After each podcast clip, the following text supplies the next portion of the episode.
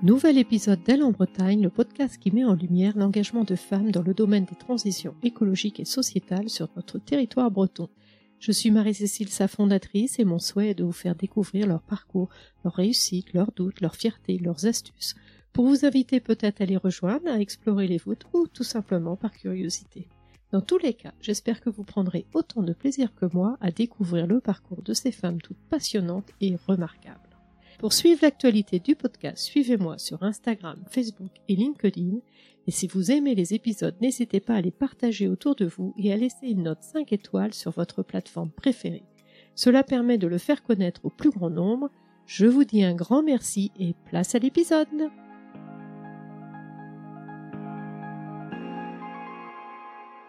Bonjour et bienvenue pour ce nouvel épisode d'Elle en Bretagne et aujourd'hui je reçois Manon Huette, fondatrice de Calamos une marque de pâtisserie et biscuits 100% végétal. Les biscuits développés par Manon sont sans beurre, sans œufs, sans sucre raffiné, sans huile de palme, sans colorant ni conservateur. Et ils conviennent à tous et bien sûr aux régimes spécifiques tels que végétalien, végétarien, intolérant aux œufs et au lactose. Ils sont ultra gourmands et délicieux. Même sans beurre, un comble pour des produits bretons. Manon va nous raconter sa belle aventure dans cet épisode, car avec Calamos, sa volonté est d'apporter une solution aux problèmes de consommation actuels comme les allergies alimentaires et de bousculer les codes de la pâtisserie. Bonjour Manon, je suis ravie de te recevoir pour cet épisode. Et tout d'abord, comment vas-tu? Bonjour Marie-Cécile, très bien, merci beaucoup. je suis très contente d'être là. Eh bien écoute, euh, on va faire un peu plus ample connaissance et si tu peux nous dire un petit peu qui tu es. Oui, alors je m'appelle Manon Huette, j'ai 27 ans, euh, je suis euh, bretonne d'origine et, et j'ai pas fait euh, beaucoup d'infidélité à la Bretagne. j'ai grandi à, à, Dinan, puis à Saint-Malo, et puis aujourd'hui je vis à Rennes, ville dans laquelle j'ai créé mon entreprise Calamos que je vais vous présenter aujourd'hui. Alors par rapport à avant Calamos, quel a été ton parcours? Calamos est né assez rapidement après mon parcours scolaire. J'ai démarré euh, post-bac euh, par euh, une école de management assez classique à Rennes en trois ans j'ai poursuivi par un master en grande distribution, accès grande distribution à Bordeaux. Et puis j'ai commencé ma très courte carrière professionnelle dans des grands groupes agroalimentaires après être passé pendant mes stages et alternances chez des petits industriels bretons dans la biscuiterie entre autres et la pâtisserie. D'accord. Donc euh, déjà, tu étais attiré par l'alimentaire et notamment les biscuits. Oui, depuis le début, euh, toujours l'alimentaire, ça a toujours été euh, le secteur d'activité qui m'a attiré en fait. Et puis petit à petit, plusieurs tailles de structures, des, des, petites entreprises, des PME, des grands groupes pour en revenir à, une toute petite start-up et à de l'artisanat euh, pur euh, avec Calamos. Voilà, le fait d'avoir commencé par des grosses structures pour euh, créer ta propre petite entreprise, encore dans l'immédiat, qu'est-ce qui t'a motivé Déjà, ce, cette envie d'indépendance très jeune, je, savais que je, voulais entreprendre et, être indépendante. le fait d'être passé par un très grand groupe m'a je vais pas dire traumatisée, mais m'a vraiment déplu. C'était pas, je me suis pas sentie à ma place et, je sentais qu'il fallait que je que je reparte un petit peu à zéro avec mes propres euh, codes, mes propres valeurs. Euh, et donc, euh, Calamo, c'est né comme ça. D'accord. Entre le, ce souhait en fait d'être indépendante, d'avoir sa propre entreprise et arriver à Calamos, comment ça s'est passé? Alors justement, en ayant quitté mon, premier job, j'ai fait une reconversion complète. En fait, je suis partie à Paris passer un CAP de pâtisserie à l'école euh, Ferrandi, donc euh, qui est une école très très renommée en pâtisserie. Un peu sur un coup de tête, j'y ai postulé. Euh, J'imaginais pas du tout être acceptée dans cette école parce que c'est très, euh, c'est une école qui est très demandée, très recherchée. Oui, très réputée, très élitiste, j'imagine.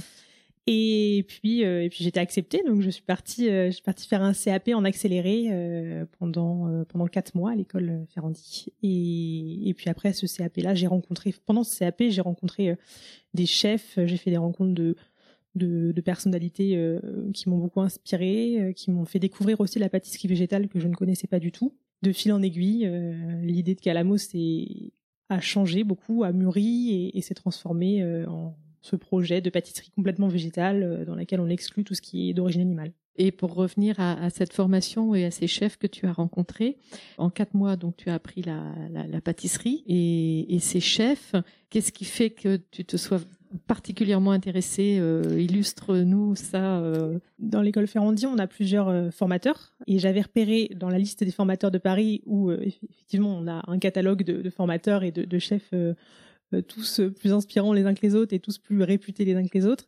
Euh, il y en avait un en particulier qui, lui, était très axé sur la pâtisserie santé, la pâtisserie végétale. Et on était en pleine période de Covid. J'ai pris mon téléphone, je l'ai contacté directement et je lui ai demandé de, de, se rencontrer, qu'il m'explique un petit peu comment il fonctionnait, comment on pouvait retravailler cette pâtisserie qu'on connaissait, qu'on connaît tous avec du beurre, avec de la crème, avec des œufs, et puis, euh, et puis on a commencé à travailler ensemble sur euh, des prémices de Calamos euh, qui ont été d'ailleurs pas très concluants. Ça a été très long. On a fait des, milliers d'essais.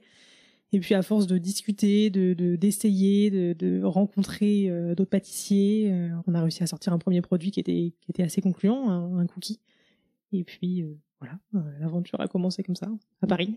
Comment on fait un biscuit végétal On le rate déjà beaucoup de fois. Oui. j'ai pas cherché, euh, par tous les moyens, à remplacer euh, les œufs, par exemple, qui sont quand même euh, ont un rôle très important dans le dans la pâtisserie. On a travaillé autour des matières grasses, des différentes matières grasses. Ça a été un, vraiment c'était ce qui était le plus compliqué, je pense, dans le dans le démarrage, c'était de trouver une matière grasse qui soit à la fois ce qu'on appelle clean, donc sans sans huile de palme, sans être hydrogénée, par exemple, et qui puisse convenir à, notre type de biscuit. Donc, donc on a fait des, milliers d'essais. Je me suis rapprochée de, centaines de fournisseurs et puis on a trouvé notre perle rare. Euh, on a travaillé beaucoup autour de ça. Après c'est une question de choix de matières premières, de, de process de fabrication. Euh, on n'est pas très différent d'un biscuit conventionnel en fait, d'un biscuit classique. C'est juste ce, choix de matières premières, ce, ce pétrissage, mais on n'a pas de, de, secret. On n'a pas réinventé le biscuit. Hein. D'accord. Mais alors, par quoi on remplace le beurre? Par quoi on remplace le, les œufs? Alors, euh, les œufs, on les remplace pas du tout. Euh, le beurre, on a trouvé voilà une matière grasse qui est composée euh, en partie d'huile de, coco, par exemple. sur le biscuit, sur nos, petits croquants, on est 100% huile de coco. Sur nos gros biscuits, sur nos cookies, pardon, on est sur un mélange de matière grasse à base de, coco, à base d'huile de, coton, je crois, et, c'est un mélange d'huile qui nous permet d'avoir une texture qui se rapproche énormément de celle du beurre et de travailler comme, comme avec du beurre. D'accord, très bien. Et donc au début, vous êtes parti sur un type de biscuit en particulier? Oui, c'est euh, après avoir euh, rencontré plusieurs industriels du secteur, après avoir discuté, échangé avec des chefs d'entreprise, euh, je me suis rendu compte que le, besoin et surtout les, attentes du marché étaient sur un sur ce secteur-là, sur du snacking en fait. Et la pâte à biscuits et particulièrement la pâte à cookies est assez facile à retravailler en végétal, contrairement à d'autres biscuits moelleux comme on peut prendre une madeleine dans laquelle l'œuf a un rôle quand même très important, ou, d'autres gâteaux euh, qu'on connaît. Euh. Donc une fois que tu as trouvé donc euh, la recette après ces milliers d'essais, comment ça s'est passé en fait après pour pouvoir passer justement au statut d'entreprise avec un produit que vous pouviez distribuer alors, beaucoup d'étapes dans ma cuisine déjà, beaucoup d'essais dans la cuisine. Encore une fois, beaucoup de rencontres avec des industriels du secteur. j'ai pris le temps de faire un, vais pas dire un tour de France, mais j'ai vu plusieurs industriels euh, qui étaient installés dans le secteur du biscuit, alors conventionnel, hein, avec des œufs et du beurre. Mais j'ai essayé de comprendre leurs euh, leur moyens de fonctionner, leur outil de production. Il s'est passé quelques mois, voire la première année, où euh, on a envisagé de sous-traiter notre production, parce que tout simplement, quand on se lance dans le biscuit, ça demande un investissement qui est assez lourd en matériel. Il faut des machines spécifiques des fours.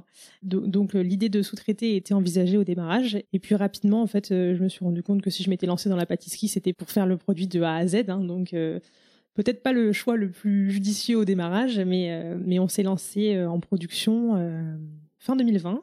Début 2021, on a partagé un atelier de production avec deux autres personnes dans lequel on était présent deux demi-journées par semaine. C'était un peu le, tout démarrage de Calamos on a commencé comme ça, ça a duré pendant euh, un an et demi. Et aujourd'hui, on est installé depuis le mois de juin 2022 dans notre atelier de production à la Mézière. On a notre propre atelier, notre propre stockage, nos propres machines. Euh, c'est un vrai confort et aujourd'hui, on a, un vrai outil de production qui nous permet de, de répondre à, nos, à notre demande et à nos clients. D'accord. Et quand tu dis on a commencé euh, en partageant un atelier, le mm. on, c'est qui en fait? Alors je dis on. Au démarrage, on était deux avec euh, avec Romane qui est encore euh, encore là aujourd'hui, qui est elle en charge de la de la communication, du marketing, qui fait beaucoup de choses au sein de l'entreprise. En fait, on a démarré à, à deux. D'accord. Et, et Romane, tu l'avais rencontrée au travers du, justement du CAP non, non, non, Romane, elle a pas du tout de, diplôme en pâtisserie. Elle a vraiment un profil euh, communication et, c'est elle qui gère toute la partie plutôt euh, hors production, on va dire. Et Romane, elle, euh, c'est une connaissance en fait. Vous êtes ensemble depuis le début, en fait. Tu l'as embarquée. Voilà, depuis le début. D'accord, d'accord. Elle a vu mmh. Calamos avant que Calamos n'existe d'ailleurs, parce qu'on n'avait pas encore de nom de marque. on a créé l'identité de marque ensemble. Elle a goûté tous les essais désastreux. donner son avis et puis euh, trancher sans doute. C'est ça. Ok. Donc euh, en effet, le process, euh, la, fabrication, mais après la commercialisation. La commercialisation, ça, ça a été et c'est encore un sujet d'actualité. Hein, et c'est délicat. on arrive sur un marché que personne ne connaît. Le végétal en France, c'est encore c'est très peu démocratisé, ça fait peur. En plus, en Bretagne, hein, euh, c'est ce qu'on disait tout à l'heure, le, beurre euh, en Bretagne, c'est quand même euh, une institution.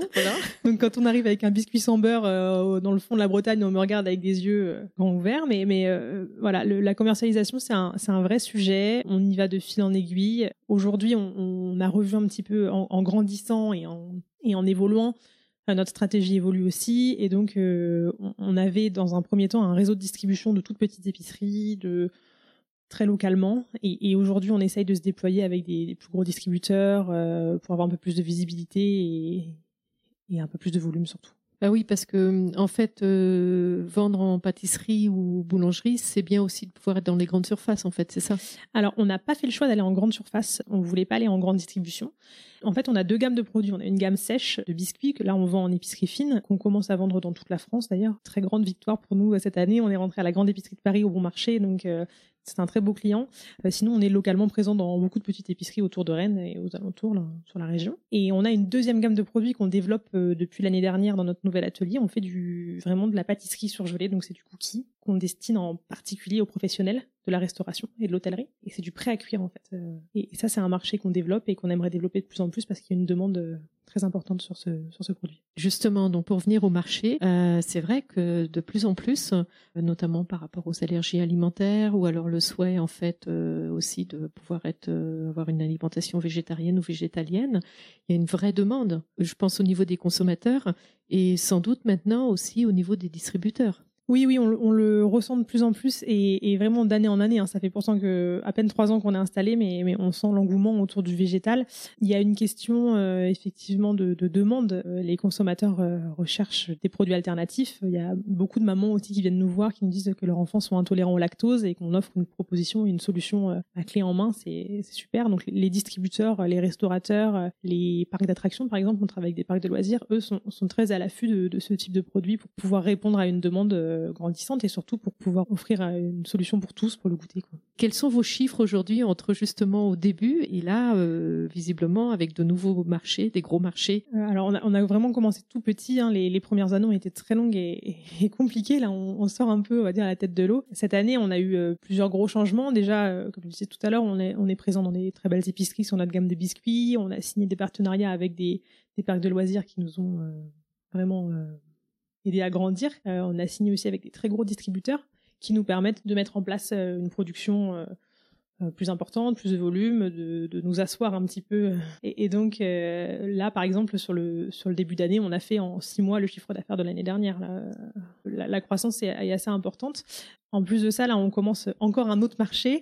Cet été, on a, on a voulu s'essayer à la vente aux particuliers directement. On a ouvert une, boutique éphémère sur la plage à Dinard, sur laquelle on cuisait c'est un point de vente où on cuisait en fait tous nos produits sur place directement. Les cookies étaient cuits sur place tout frais le matin avec un café et qui a euh, énormément plu. On a eu beaucoup de succès. Donc on a décidé de déployer le concept. Euh, on va en ouvrir un dans la région rennaise avant la fin de l'année, mais je ne communique pas encore sur l'endroit, mais cette actualité, c'est dans les, dans les tuyaux. Et donc effectivement, la croissance est importante depuis deux ans là. Oui, en effet. Donc ça y est, c'est parti. C'est ça. Mmh. Alors c'est parti. On reste encore, euh, on reste encore vigilant hein, parce que on est encore une petite équipe. Euh, c'est une marque fragile, Calamos encore, qui n'est pas encore très connue, et, on cherche, euh, on cherche justement à, se faire connaître et à démocratiser ce côté végétal et qui n'est pas encore accepté de tous, on va dire.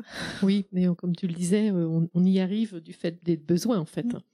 Et aujourd'hui, dans l'équipe Calamos, vous êtes combien? Alors, l'équipe a, pas mal bougé cette année parce que voilà, l'ouverture de points de vente, on est aujourd'hui, on est cinq personnes, cinq salariés, cinq salariés, oui. J'ai deux nouvelles personnes qui arrivent à la rentrée. Puis l'équipe grandit au fur et à mesure de l'aventure aventure avec des nouveaux points de vente. On va recruter des vendeurs, d'autres personnes en production et voilà, on grandit doucement mais sûrement. Et en termes de concurrence, est-ce qu'il y a de, vous avez en France des concurrents? Alors en concurrent direct sur notre marché, on n'en a pas identifié beaucoup. Euh, souvent, les gros industriels euh, en pâtisserie proposent une gamme en végétal, mais euh, mais c'est pas leur cœur de métier quoi. c'est pas aussi bon sûrement. Si, si, ça... ne jamais dire du mal de la concurrence. ça. ça. Après là, nous, on, joue vraiment sur le côté artisanal. on a travaillé les recettes pour qu'il n'y ait aucune différence avec une pâtisserie conventionnelle. Donc l'objectif, c'est quand même d'être le plus gourmand possible. Le produit et on n'a que des super retours sur les produits. C'est très plaisant d'ailleurs. Voilà, donc euh, pas de concurrence directe. Ça, risque de venir. On a, on a des petits concurrents qui arrivent sur le marché en biscuiterie euh, et, tant mieux d'ailleurs parce que ça nous aide à, faire connaître euh, le végétal. Mais en direct, on n'en a pas identifié beaucoup. Dis-moi, pourquoi Calamos? Alors, c'est pas breton, Calamos. Non, pas, du tout. Calamos, c'est une île grecque en fait. Euh, c'était pas censé être le nom de la marque à la base, c'était le nom de la société. Et puis, euh, de fil en aiguille, c'est devenu le nom de la marque. Calamos, c'est une île euh, donc oui, située en Grèce. avec ma, famille, on, navigue beaucoup en Grèce depuis quelques années. Et puis, un petit coup de cœur pour une île, Calamos, voilà, tout simplement. Et, pour l'anecdote, Calamos en grec, ça veut dire le roseau, c'est un roseau. Donc je trouvais que ça avait euh, plutôt une, bonne euh, signification pour, pour une entreprise. En effet, oui, oui, le, roseau qui se plie mais qui ne casse jamais. C'est ça. Voilà, qui est résilient, on va dire. Donc aujourd'hui, tu disais, c'est des cookies, c'est des biscuits secs. Oui. Donc euh, principalement. Oui, on développe un peu la gamme pour euh, certains de nos clients professionnels sur des, gammes spécifiques comme le, brownies par exemple. On essaye de, développer euh, et, d'innover en permanence. Après, ce qu'on maîtrise le mieux aujourd'hui, voilà, ce sont les pâtes euh, à biscuits. Donc, on continue vers ce chemin-là. Peut-être pas trop se diversifier parce que c'est peut-être le risque de se perdre aussi. C'est ça. On choisit de bien maîtriser ce produit-là et après, une fois qu'on sera reconnu pour ce produit-là, on pourra se permettre de se diversifier un peu plus et d'élargir les gammes. Et aujourd'hui, tu es pleinement à ta place. Pour rien au monde, tu changerais euh, pour redevenir peut-être salarié ou autre alors, ce serait mentir de dire que de dire que c'est facile tous les jours. Donc, euh, il y a des matins où je me lève et je me dis forcément le, salariat c'était pas mal finalement. Mais c'est c'est un rôle que j'ai choisi, c'est un rôle que j'aime aussi et de voir euh, Calamos grandir, de voir euh, les équipes grandir aussi, de, de voir les, les les petits succès au fur et à mesure de l'aventure, ça, ça me permet de, de garder le cap et en fait de, de continuer tous les jours à, à venir travailler avec, avec toujours autant d'envie et de plaisir. Ah oui, parce que c'est vrai que l'entrepreneuriat, en fait, c'est beaucoup de temps, peu d'argent au début. Oui. C'est beaucoup de temps, euh, beaucoup de soucis. En fait, euh, je dis souvent, en fait, l'entrepreneuriat, c'est pas 100% euh, de plaisir. J'ai l'impression de passer beaucoup, beaucoup de temps à régler des, petits soucis, des problèmes. et 5% du temps, 10% du temps, ce sont des, des, plaisirs, des réussites. Mais, mais il faut pas oublier que le reste du temps, c'est beaucoup de travail, beaucoup de, de recherche de solutions. et voilà, c'est pas c'est pas rose tous les jours, mais mais ça fait partie du métier et c'est comme ça qu'on évolue et qu'on grandit. Ouais, et ça t'a pas découragé? Non, non, non, non, Je, savais dans quoi je, je m'aventurais. J'ai je suis entourée d'entrepreneurs, euh, soit dans ma famille, dans mon entourage proche, et c'est vrai que je, je, vois ce que c'est, je vois que c'est pas facile tous les jours, et, et je savais dans, dans quoi je me lançais. Ah oui, donc tu avais quelques gènes, on va dire, au début.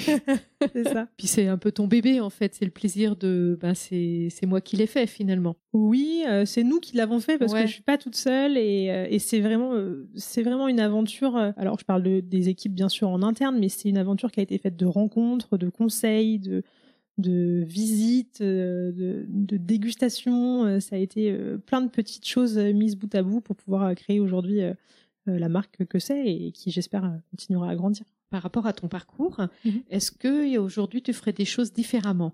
Oui, plus jeune, je m'écouterais un peu plus. Je pense que j'irais vers euh, une autre formation.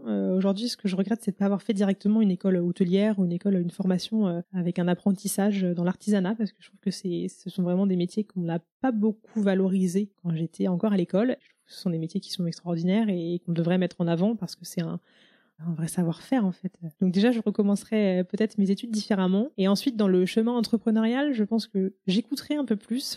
je serai un peu moins tête brûlée, je pense. Mais, bon, les, les erreurs font partie aussi de, de l'aventure. Et puis c'est comme ça qu'on apprend. Hein. Mais euh, J'écouterai un peu plus, je prendrai peut-être un peu plus le temps de structurer le projet, et voilà, mais, avec toujours autant de, passion, d'envie et, en osant toujours autant. Ouais, très bien.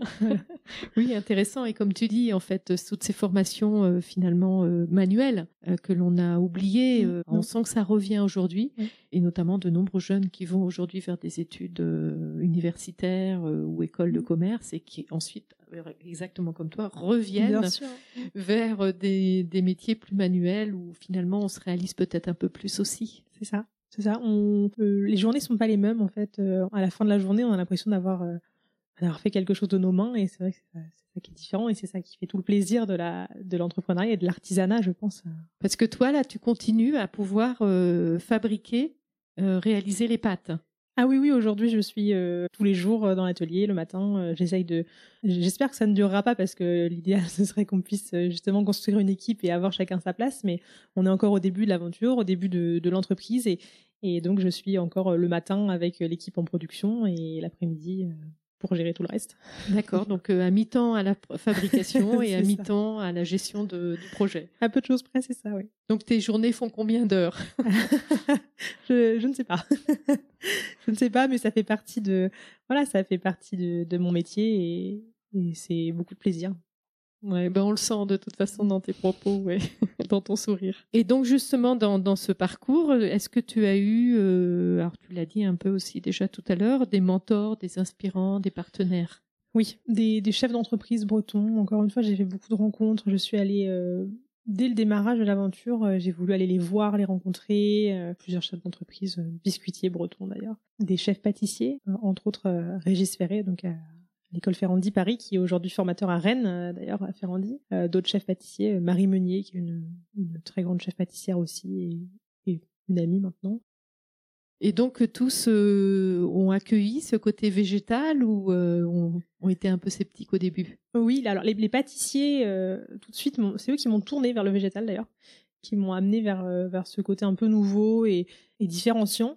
Les entrepreneurs et les, gens déjà installés sur le secteur du biscuit m'ont un peu plus mis sur euh, sur la réserve en fait. Voilà, ouais. on était un peu plus euh, un peu plus réservé sur sur ce type de produit, mais mais m'ont jamais mis de non non j'ai plutôt encouragé.